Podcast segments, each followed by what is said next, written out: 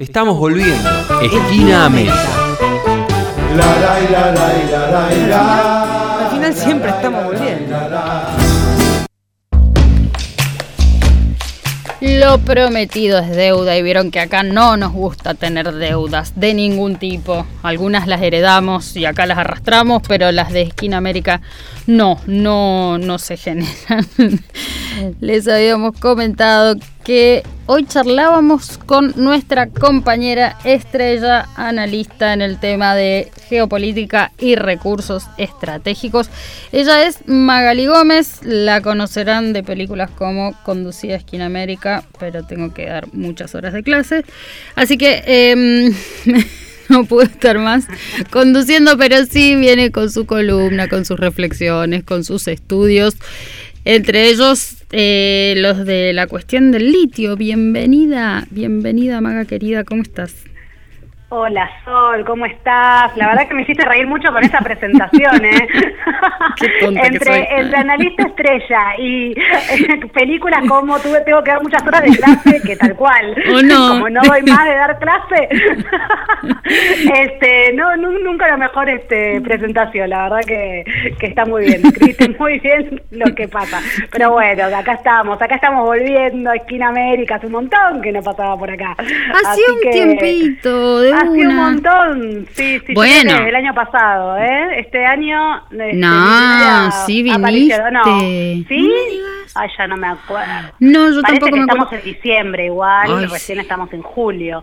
Pero bueno, este... Usted lo ha dicho. No, pero puede, ser, ¿sabes por qué puede ser? Entre que nosotros, un poco que arrancamos eh, cuando quisimos, eh, no, no arrancamos en, en febrero, arrancamos recién en marzo, y que vos también fuiste una de las co-coordinadoras o de las coordinadoras generales, mejor dicho, del Congreso de Pensamiento Nacional Latinoamericano, del que hoy también eh, charlamos muy, muy por arriba, pero hicimos una mención. Eh, al respecto, digo, en todo eso hace que, bueno, hayas estado recontra remil trabajando en, en otros muchas temas. Cosas. Sí, yo lo creo. Sí, sí, muchas cosas.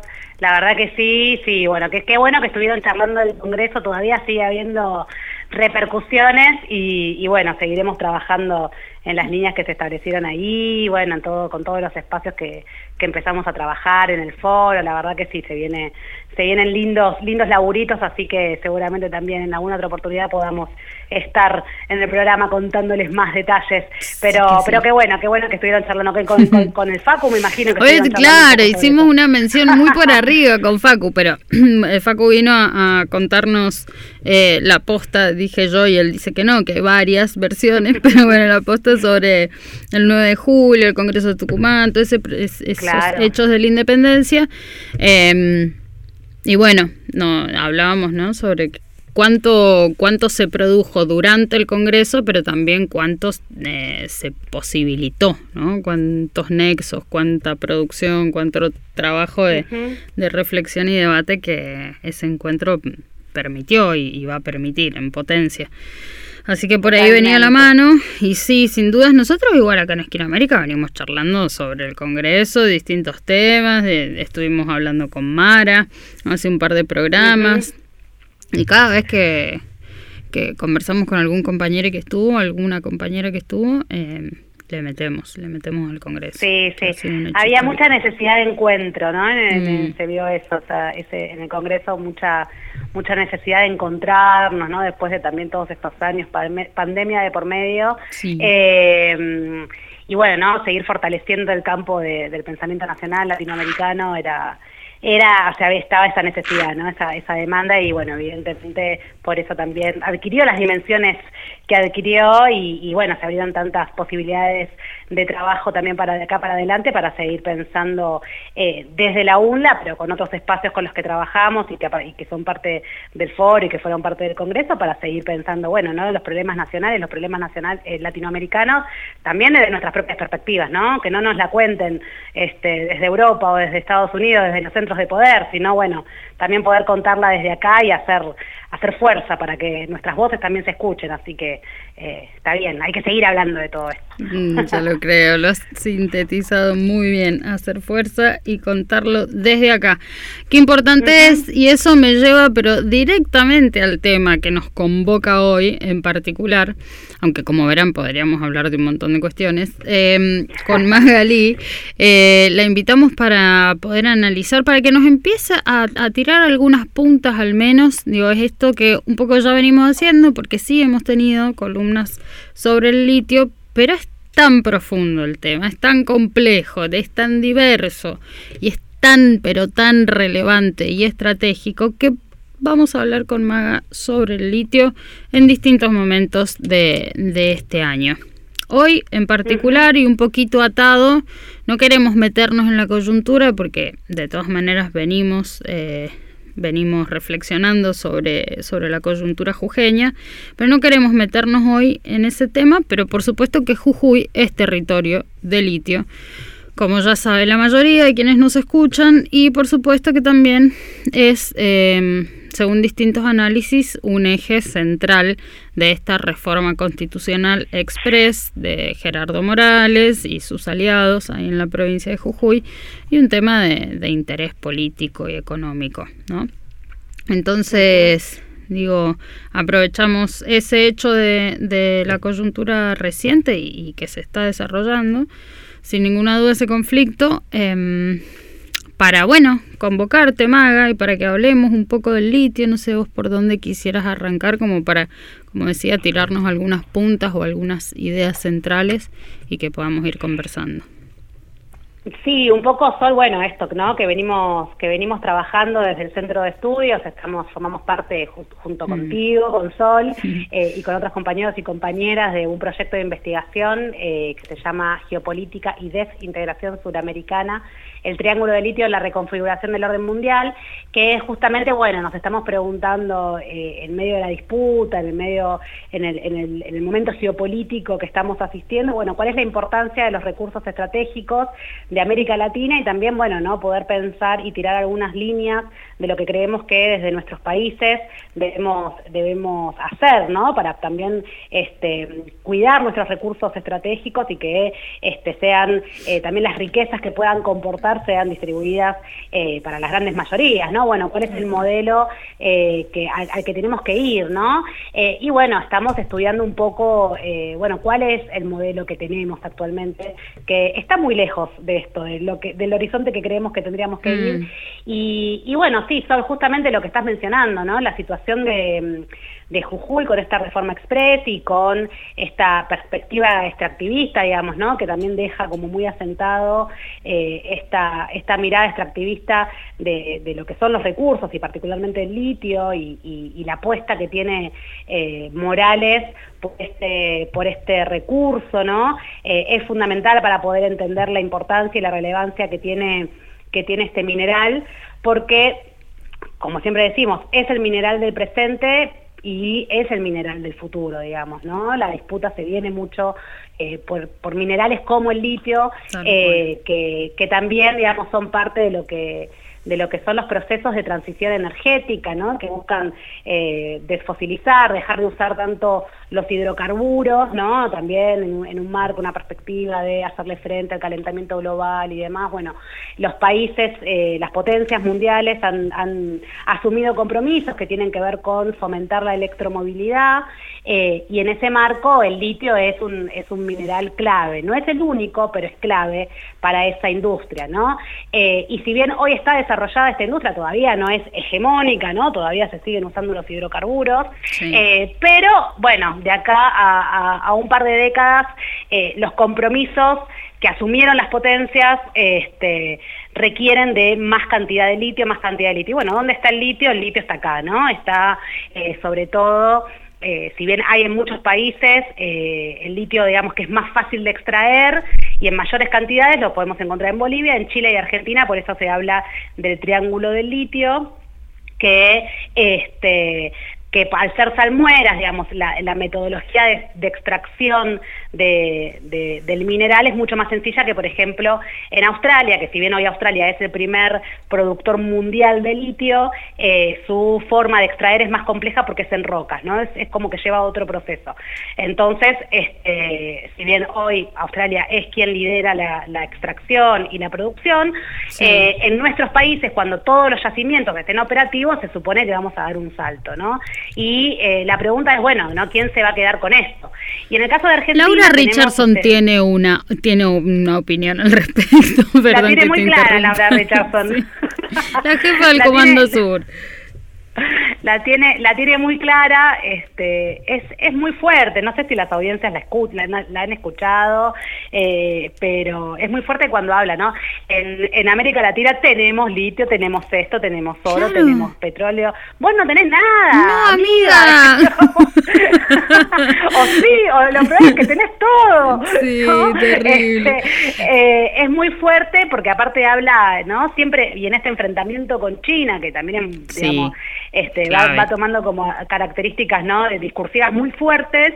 Eh, lo cierto es que dice, no, se nos vienen de afuera, que nos quieren venir a sacar nuestros recursos, cuando en realidad Estados Unidos es quien eh, eh, históricamente, Reino Unido y Estados Unidos históricamente han, eh, han, puesto ¿no? América Latina al servicio de sus economías, de sus negocios y, nos han ubicado en este lugar de proveedores de materias primas. ¿no? y bueno, un poco ese también es el debate, bueno, ¿qué pasa con China también jugando en ese sentido? ¿Qué es lo que estamos estudiando? ¿Qué es lo que estamos este, tratando de dilucidar también por toda la complejidad que requiere. Eh, y el litio, bueno, en ese sentido, por eso, ¿no? Por diferentes cuestiones es un mineral eh, fundamental, ¿no? Y por eso eh, la, la mm, la situación que se está dando en Jujuy es clave también, ¿no? Porque las comunidades también le están diciendo, eh, frena un poco, ¿no? Y bueno, todo lo que sabemos que eh, la, represión, digamos, ¿no? El acallamiento y todo, todas las medidas que toman eh, desde Jujuy justamente es para esto, para que eh, poder, digamos, acallar esas voces, sus derechos, ¿no? Y que este, puedan seguir haciendo del litio lo que quieren.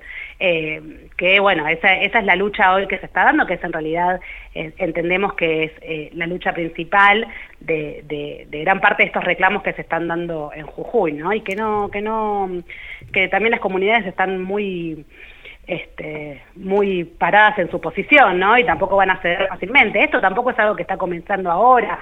Esto, digamos, todo lo que tiene que ver con algunos yacimientos de algunos sectores en Jujuy, con algunos, digamos, ya, ya, ya hubo acuerdos con comunidades, eh, pero con otros no, que justamente son los más fuertes que están ahora planteando en todo lo que son las salinas grandes eh, y demás, digamos, toda esa zona, eh, que están, digamos, estos reclamos no son de hace no son de hace un mes, digamos, ¿no? Esto viene del 2011, 2012, que está movilizado, digamos, que vienen planteando, que no se logran acuerdos, porque evidentemente tampoco le están respetando sus pedidos, y que obviamente con la reforma constitucional esto se, se, se agrava, ¿no? Se incrementa, eh, porque realmente, eh, finalmente, ese, ese mm, artículo que iban a, que al final después dio marcha atrás Morales, el, artículo, el famoso artículo 50, que ahora quedó como en la, en la Constitución del 86 que habla de pueblos aborígenes, ya, ¿no? O sea, imagínense ah. otro marco, otro marco de comprensión, eh, pero igual, digamos, el que querían aprobar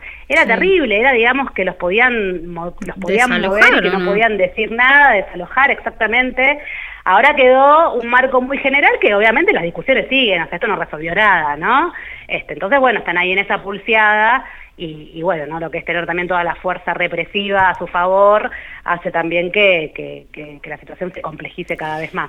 Sí, hay un estado de excepcionalidad de derecho increíble, o sea que no, de verdad, viste, como no deja de llamarnos la atención. Eh, no nos sorprende por un lado porque sabemos quién, quién conduce ese gobierno provincial, qué fuerza representa, qué modelo, etcétera, etcétera. Total. Pero al mismo tiempo ves, o sea, es completamente alarmante la suspensión de derechos y, mm, y si te te vuelvo al tema de, de las reservas que hay, de los recursos disponibles, de la Sí, explotación, sí, sí, porque bien decías, es un conflicto eh, que ya tiene unos años de desarrollo, pero bueno, que ahora ha tomado un- una preponderancia. Eh, esto tiene que ver, por supuesto, seguramente con el avance de la necesidad de extracción del recurso, de venderlo, etcétera, etcétera. Eh, además de, de otros factores, pero bueno, vos decías eh, que hace rato, hace rato viene la cuestión. ¿Qué se está explotando hoy? Más o menos, ¿cuál es el, el mapa general? Sí, eh, sí, eso es importante también tenerlo en cuenta, ¿no? Porque eh, particularmente en Argentina, o sea, en los países que conforman el Triángulo del Litio, cada uno tiene su modelo, ¿no? Sí. Eh, particular en relación a explotación del recurso. En Argentina el litio no es un recurso estratégico, con lo cual Mm, quienes son dueñas de ese recurso este, son las provincias, ¿no? Con la reforma constitucional del 94 este, se le cedió la, la- la gestión y administración de los recursos a las provincias y las provincias, bajo la ley eh, digamos, de minería y el código minero, Sí. lo que hace es eh, da- darlo a concesión a privados, ¿no? Que pueden ser personas físicas, personas jurídicas que pueden acceder a determinadas a determinados yacimientos. Eh, entonces, digamos, la particularidad de nuestro país es el que eh, tiene mayor cantidad de empresas transnacionales y la que le da un mejor eh, marco a las inversiones, a las famosas inversiones, Sí. para las empresas transnacionales, cobrándole cánones muy bajos, digamos, y con eh, todo lo que tiene que ver con regalías, impuestos, digamos, como bastante menor en relación a lo que es Chile, por ejemplo, ¿no? Que si bien Chile tiene un modelo, digamos, económico, neoliberal, Sí. eh, y por eso el estallido del 2019, digamos, ¿no? Por eso la llegada de Boric, pero que todavía, digamos, no ha transformado el modelo que tiene. Mm, Pero Boric, así- qué, qué No, a desilusión. Me desilusionó más que mi primer novio, Boric, anda, boludo. Sí, sí, terrible, terrible. Pero bueno, no nos vamos a meter No. de lleno con eso porque sería otra No columna. pero, eh, pero sí es verdad que igual, y Sí. pese a todo, en relación al litio particularmente, tiene un modelo que es aún un poquito más interesante. que ¿no? imagínate lo mal O sea, que en estamos. Argentina- o sea, imagínense cómo estábamos, tal cual. Eh, y hoy por hoy, digamos, lo que tenemos en concreto son Sí. eh, dos proyectos operativos, uno en Catamarca, que es dueño, cuyo dueño es Sí. Livent, o Livent, como se pueda pronunciar en inglés, eh, que es una empresa estadounidense, una de las empresas líderes en lo que tiene que ver con eh, la producción del litio, y el otro es el Salar de Olaroz en Jujuy, en donde eh, hay una empresa que este, tiene acciones de una empresa australiana eh, que bueno antes se, domina- se, se denominaba Oro Cobre, ahora creo que cambió la razón social, Sí. Toyota y eh, la japonesa y eh, una participación de una empresa jujeña que se llama GEMSE, ¿no? Ajá. Que es una empresa estatal jujeña que ¿por qué? Porque en Jujuy el litio sí es un recurso estratégico, digamos, ¿no? Bien. Eh, desde el 2011, eh, con el gobierno que estaba Fernández en ese momento, se eh, digamos, determinó que el litio era un recurso estratégico. Ahí también nos abre, bueno, la pregunta de, bueno, ¿qué implica que, un re- que el recurso sea estratégico cuando Sí. está declarado de esta manera, cuando en realidad la explotación sigue siendo privada, como es en el caso eh, de Jujuy, como es en el caso de Chile también, ¿no? Pero bueno, esa quizás también es, es otra discusión.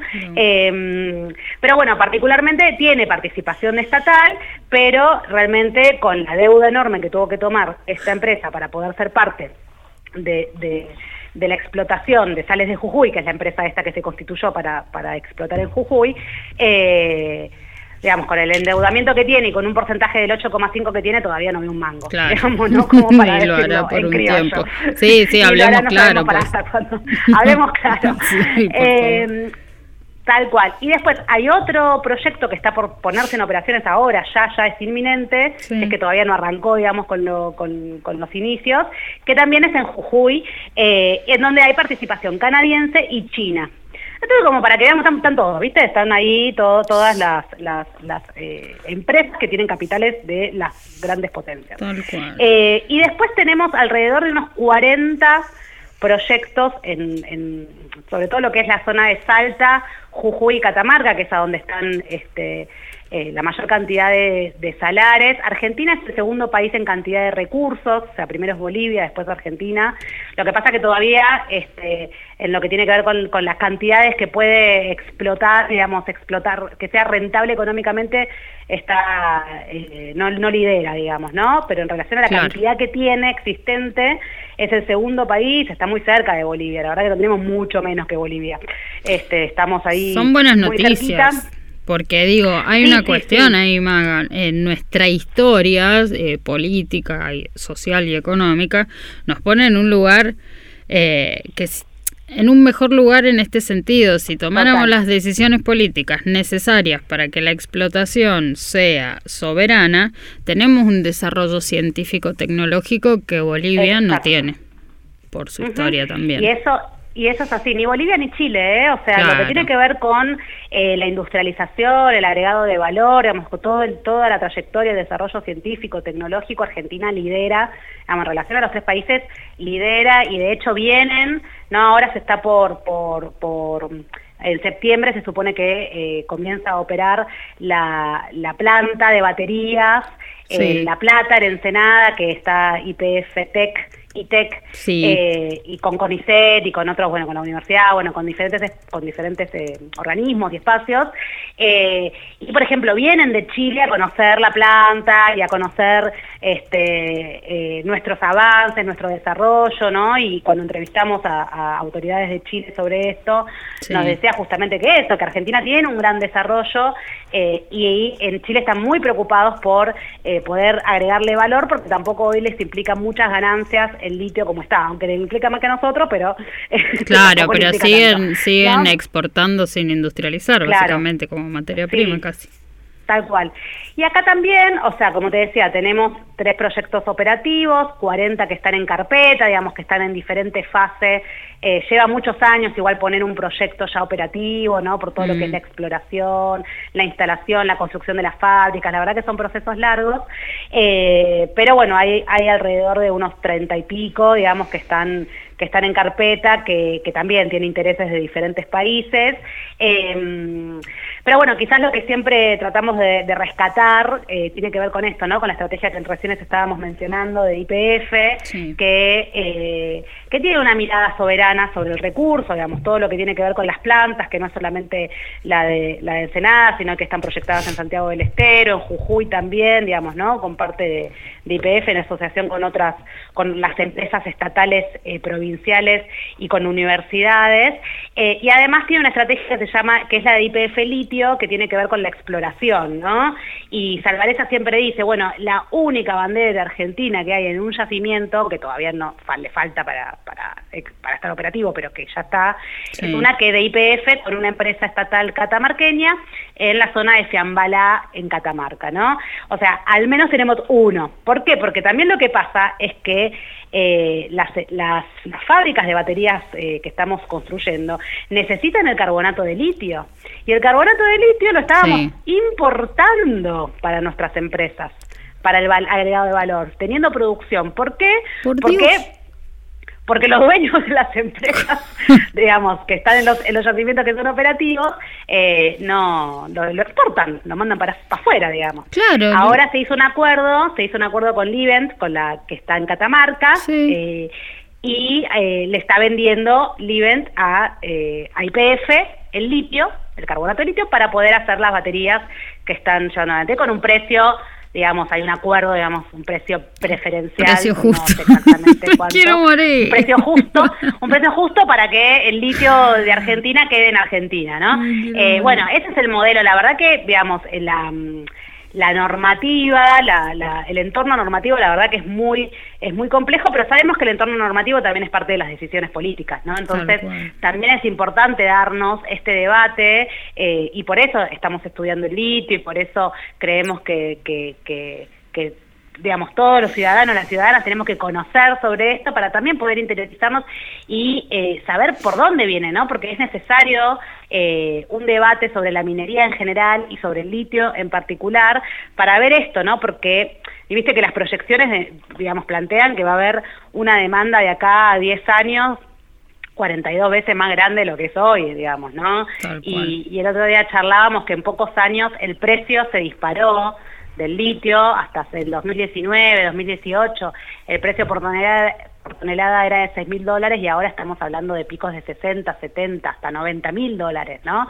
Eso es un, es un número que fluctúa mucho, eh, pero eh, realmente, digamos, ¿no? Eh, hay una demanda, por esto que hablábamos antes de la transición energética, de la electromovilidad, la discusión por la tecnología, digamos, que es, que es la discusión que se que, que, que es, es, el, es, es, la disputa que se viene, digamos que ya está, pero que, que se va a venir con más fuerza en las próximas décadas. Eh, y el litio eh, todavía, digamos, es, una, es un mineral, es un elemento muy importante para todo, para todo este contexto global, que también, digamos, este, pueden, hay investigaciones que están buscando reemplazarlo al litio y el ciclo de oportunidad se nos puede, se nos puede perder, ¿no? También, entonces, también es momento ahora de, este, de, de tomar riendas en el asunto, que yo creo que, bueno, eh, al menos están dando las discusiones, esto hace, hace un tiempo ni se hablaba. Este, sí, eh, y ojo. ah, perdón, pero no, esto está bien, incluso ya avisorando que se puede digamos, puede caer su valor de mercado, que en la medida en que se desarrollan tecnologías, eh, algunos residuos de la producción de, litio se pueden reutilizar, etcétera, etcétera. Total. eso no, no inhabilita, todo lo contrario, esta discusión sobre, bueno, cuál es la propiedad, cómo incide el Estado, cómo se reparte esa riqueza que se produce en territorio nacional, porque estamos hablando de bienes comunes, que bueno, bajo la lógica del mercado, por supuesto que no dejan de ser una mercancía, eh, pero, pero digo, esto hay que poder eh, tomar decisiones, hay que traerlo a la mesa, incluso pensarlo en escala regional, como muchas veces conversamos, Maga, ¿no? Eh, y no solo nosotras, pero también es un hecho que, que se nos vuelve evidente. Somos eh, parte del triángulo del litio. Bueno, ¿qué esfuerzos podemos hacer colectivamente? Para presentarle un freno a, por ejemplo, actores imperialistas como esta Laura Richardson o tantos otros, digo, que no son necesariamente solo angloamericanos, norteamericanos, sino que también, digo, si nosotros no tomamos decisiones soberanas, eh, sean orientales u occidentales, digo, se pueden venir a sacar los ojos por nuestros recursos y dejarnos en el mismo lugar, ¿no? Y aparte que están funcionando, digamos, ¿no? Cuando empezamos a estudiar y a, estudiar las inversiones eh, eh, en nuestros países, estamos, bueno, mirando bastante China, ¿no? Las inversiones de China, por ejemplo, eh, y lo que, lo que fuimos detectando es em, esta, esta suerte de cartelización también, ¿no? Entre las empresas que son las grandes transnacionales que lideran la producción y que lideran diferentes eslabones de la cadena de valor, digamos, ¿no? Porque la extracción es uno de los... Eh, de los elementos, digamos, ¿no? De esta cadena.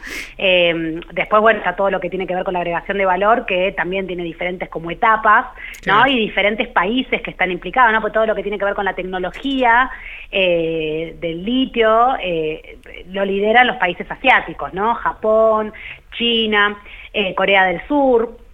Entonces, también, ¿no? Este, ahí hay, hay, hay cuestiones a mirar y lo que vamos viendo es esto, que las empresas, las transnacionales, tanto de China como de Estados Unidos, como de Australia, como de Canadá, ¿no? Como de, los países asiáticos, se van asociando, ¿no? Se van asociando eh, para también cuidarse, ¿no? Entre ellas eh, y tener, ejercer una fuerza en los países que producen el litio, que tienen el mineral, que tienen el recurso, eh, a modo de definición de reglas, ¿no? Entonces eso lo podemos ir viendo, lo vemos en Chile, lo vemos acá, en Bolivia quizás es menos, porque bueno, Bolivia tiene un planteo muy soberano sobre el litio, eh, entonces si bien todavía está en un eh, todavía está en un proceso muy incipiente en el sentido de producción o de obtener ganancias de, la producción, lo cierto es que, bueno, es más difícil torcer, ¿no? El, proceso en Bolivia, pero en Chile lo vemos, digamos, ¿no? Las empresas, las dos empresas también operativas que hay, son las que terminan definiendo las reglas y van sorteando eh, un montón de disposiciones que vienen desde el Estado, ¿no? Entonces, eh, realmente eso también es importante tenerlo en cuenta, ¿no? Y claramente los países de manera individual, a modo de patria chica, no van a poder hacer frente a estos, gigantes, ¿no? Que vienen este, a, a querer llevárselo. Entonces, eh, fundamental es la perspectiva regional. Han habido algunos avances, pero todavía esos avances en integración en relación al litio son muy débiles. Y, bueno, ¿no? Lo importante es que realmente se pongan, se pongan las manos, digamos, en el asunto, que, que, se, que se empiece a, a, trabajar de manera seria también para, para que los estados también tengan poder de decisión, ¿no? Porque lo que vamos viendo es que los estados van quedando muy reducidos también en la capacidad de acción soberana sobre sus propios recursos. Entonces, bueno, ahí hay una voluntad política que es necesaria movilizar para para bueno para poder frenar también tanto avance por parte de las transnacionales y de las potencias sobre todo. Sin ninguna duda, y les recordamos para quienes eh, recién se enganchan porque estuvieron, se levantaron tarde o tardaron en armar el mate o lo que sea, que estamos conversando, analizando la cuestión del litio en nuestros países y particularmente en Argentina con Magali Gómez, compañera del Centro Ugarte, docente investigadora de nuestra universidad y codirectora del proyecto de investigación Geopolítica y Desintegración Suramericana, el Triángulo del Litio en la reconfiguración del orden mundial.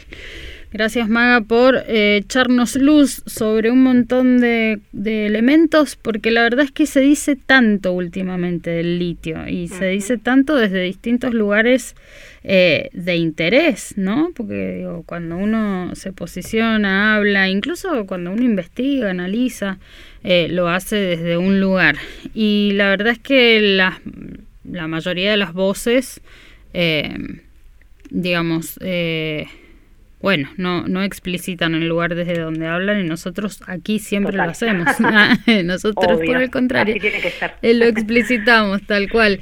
Eh, pero hay mucho por entender. Es un tema complejo, es un tema donde se cruzan desde disposiciones eh, municipales, en nuestro caso, en el argentino, hasta las composiciones accionarias imposibles de encontrar de las transnacionales que explotan el recurso, ¿no? En esa diversidad de de temas y de elementos es donde nos encontramos para analizar esta cuestión. Em, pero bueno, ¿vos crees eh, que habría hoy que agregar algunos elementos, querés contarnos algo más que te parezca muy relevante de esta fase del, proceso de investigación o incluso nos querés contar eh, cuáles son las perspectivas del, proyecto de investigación, por dónde vamos a ir, contanos un poquito a quienes escuchan. Bueno, sí, ahí quizás eh, ya que estamos, contar un poco del equipo, eh, quien dirige este, este proyecto es Carlos Raimundi, este gran compañero docente de, la casa y además hoy cumple funciones de embajador eh, ante la OEA eh, por Argentina. Eh, Ay, me encanta porque es el que molesta, o sea, es el tipo de embajador que, que le molesta a la OEA. Que está ahí, ahí en el centro, mira, neurálgico. Sí, sí, sí, tal cual, tal cual. Así que la verdad que Carlos es un gran compañero y siempre nos acompaña este, en nuestros proyectos y en los planteos. Y bueno, tenemos un, un, muy lindo vínculo y bueno, aceptó y nos está acompañando, dirigiendo este proyecto. Además, está sola ahí, la conductora estrella de Latinoamérica. Sí, voy a, voy a gentileza. Dale, sí, nos tiremos flores. Obvio, nos tiremos flores, dirían los sanjuaninos, nos tiremos.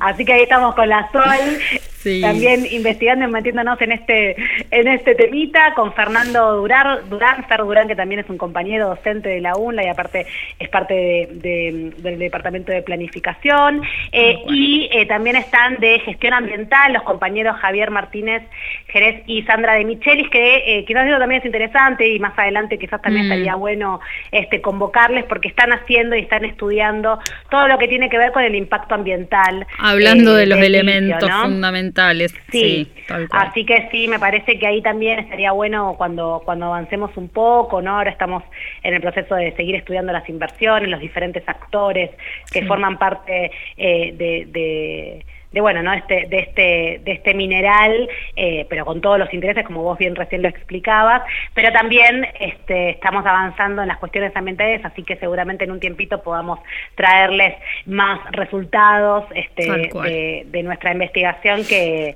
que bueno, como está estudiando tantos aspectos a la vez, bueno, estamos tratando de tener un panorama eh, bastante general, pero también específico del litio, pero también de la, de la disputa global, ¿no? De lo que implica esta disputa global a la que asistimos, este momento de reconfiguración del orden global que este también hay que entenderlo, ¿no? No, no son, no son eh, análisis sencillos, ¿no? Porque hay mucha mucha complejidad, mucha y una multiplicidad de actores que hacen parte de esto que bueno, para para poder darle pelea también tenemos que entenderlo. Así que vamos por ahí. ¿Quién eligió este tema, Maga? ¿Fuiste vos, seguro? No sé, no sé, no sé quién se ¿Por qué me invitaron a esta fiesta? a mí me dijeron que fuera a tomar unos mates, ahí de repente estábamos investigando el litio, que tiene sí una complejidad, pero pero bueno, nada de lo que de lo que puede llegar a tener un esto es una, un juicio de valor mío, ¿no? Pero nada de lo que de verdad pueda tocar intereses o tener un valor central en, en algún momento histórico es sencillo. Entonces, bueno. No, totalmente, totalmente y por eso es importante que nos metamos y que nos metamos desde la Universidad Nacional de Lanús, una universidad conurbana, comprometida con los problemas nacionales, ¿no? Y con dar respuesta también desde acá desde nuestras propias perspectivas, porque bueno, vos un poco recién decías, bueno, desde qué posicionamiento se habla del litio, qué intereses, cuando se habla del litio, qué intereses se están representando, y bueno, la verdad que desde acá estamos representando, o intentando al menos, representar los intereses populares, ¿no? Y de las grandes mayorías, entonces también es válido y es importante que nos metamos a, conocer y a discutir y a, contar, ¿no? y a a compartir siempre este, los avances que tengamos en ese sentido, que es una tarea fundamental de las universidades. Mm, tal cual, de las universidades comprometidas con su, con su comunidad y con su tiempo. Y de hecho, esto es algo, yo también voy a poner en valor esto, ¿no? que tiene que ver con que si bien ahora es una casi una novedad y ha tomado una relevancia tan, tan clara en, la, en algunas discusiones geopolíticas, bueno, también de algún modo es la continuación de un primer proyecto de investigación de hace por lo menos tres años que después devino en el portal de Geopolítica de los Recursos Estratégicos, donde ahí con Ernesto Dufour, Mares Pasande y Carlos Abondoglio estuvimos ya abordando eh, cuatro recursos, entre ellos el litio, ¿no? Porque ya se veía venir, pero como bien vos decías al principio, el litio es uno de estos minerales que está, exacto, que está tomando centralidad en, en, la transición energética. No es el único, pero bueno, es el del que el triángulo de, nuestros, de nuestras pequeñas patrias dispone la mayor reserva del mundo cuando se juntan. Entonces, por algo nos importa muchísimo. Yo creo, Maga, que, que, se abren cientos de preguntas. Les voy a decir a la audiencia que las puede hacer, puede mandar mensajitos, puede escribirle a las redes de Magali. A ver, contanos cuáles son tus redes, Maga. Yo sé que vos. Ay, mira qué preguntas. no las sabes. No las sabes. Instagram, te voy a, creo que Te voy a matar, Magali Gómez. Quiero decirle, quiero decirle al mundo. Soy un desastre con las redes, que lo sepan. Igual si me escriben Sí, por eso, escríbanle mensaje, porque ella es la codirectora de este proyecto de investigación, se estudia un montón, investiga, produce, escribe, no sé qué, no sé cuánto, y después se cuelgan a armar la historia. Pero la vamos a perdonar, solo la vamos a cagar Me cuelgo un, montón, sí. Perdón, bueno, creo que soy Magaleta, Gómez. Sos Magaleta Gómez. Soy Magaleta Gómez, ¿no? Sí. Arroba Magaleta Gómez. Ahí le pueden hacer preguntas y, y también pueden escribirnos, si no, al 1152 20 45 77 para contarnos qué les pareció esta charla con Maga, que solo por hoy vamos a ir cerrando, pero eh, es uno de los tantísimos capítulos que se vienen para seguir conversando sobre el litio, sobre soberanía, sobre integración regional sobre las luchas de los pueblos, que sin duda es como el gran paraguas eh, en el que nos encontramos, pensando, produciendo y, disputando también sentidos, ¿no, Maga? Así es, así es. Bueno, muchas gracias por la invitación y bueno, a ver si la próxima puedo ir al piso, que, que hace un montón que no voy a ir a acompañarles este, en el programa Esquina América. Eh, y bueno, un abrazo para, para todo el equipo ahí, el negro, las Anas, y para vos, Sol, y muchas gracias por el espacio. No, gracias a vos, de verdad, un placer eh, y siempre nos enseña un montón poder conversar con vos. Así que la vamos a despedir agradeciéndole una vez más a Magali Gómez, docente investigadora de nuestro centro de estudios de nuestra universidad y codirectora del proyecto de investigación sobre el litio. Un abrazo enorme, Maga querida.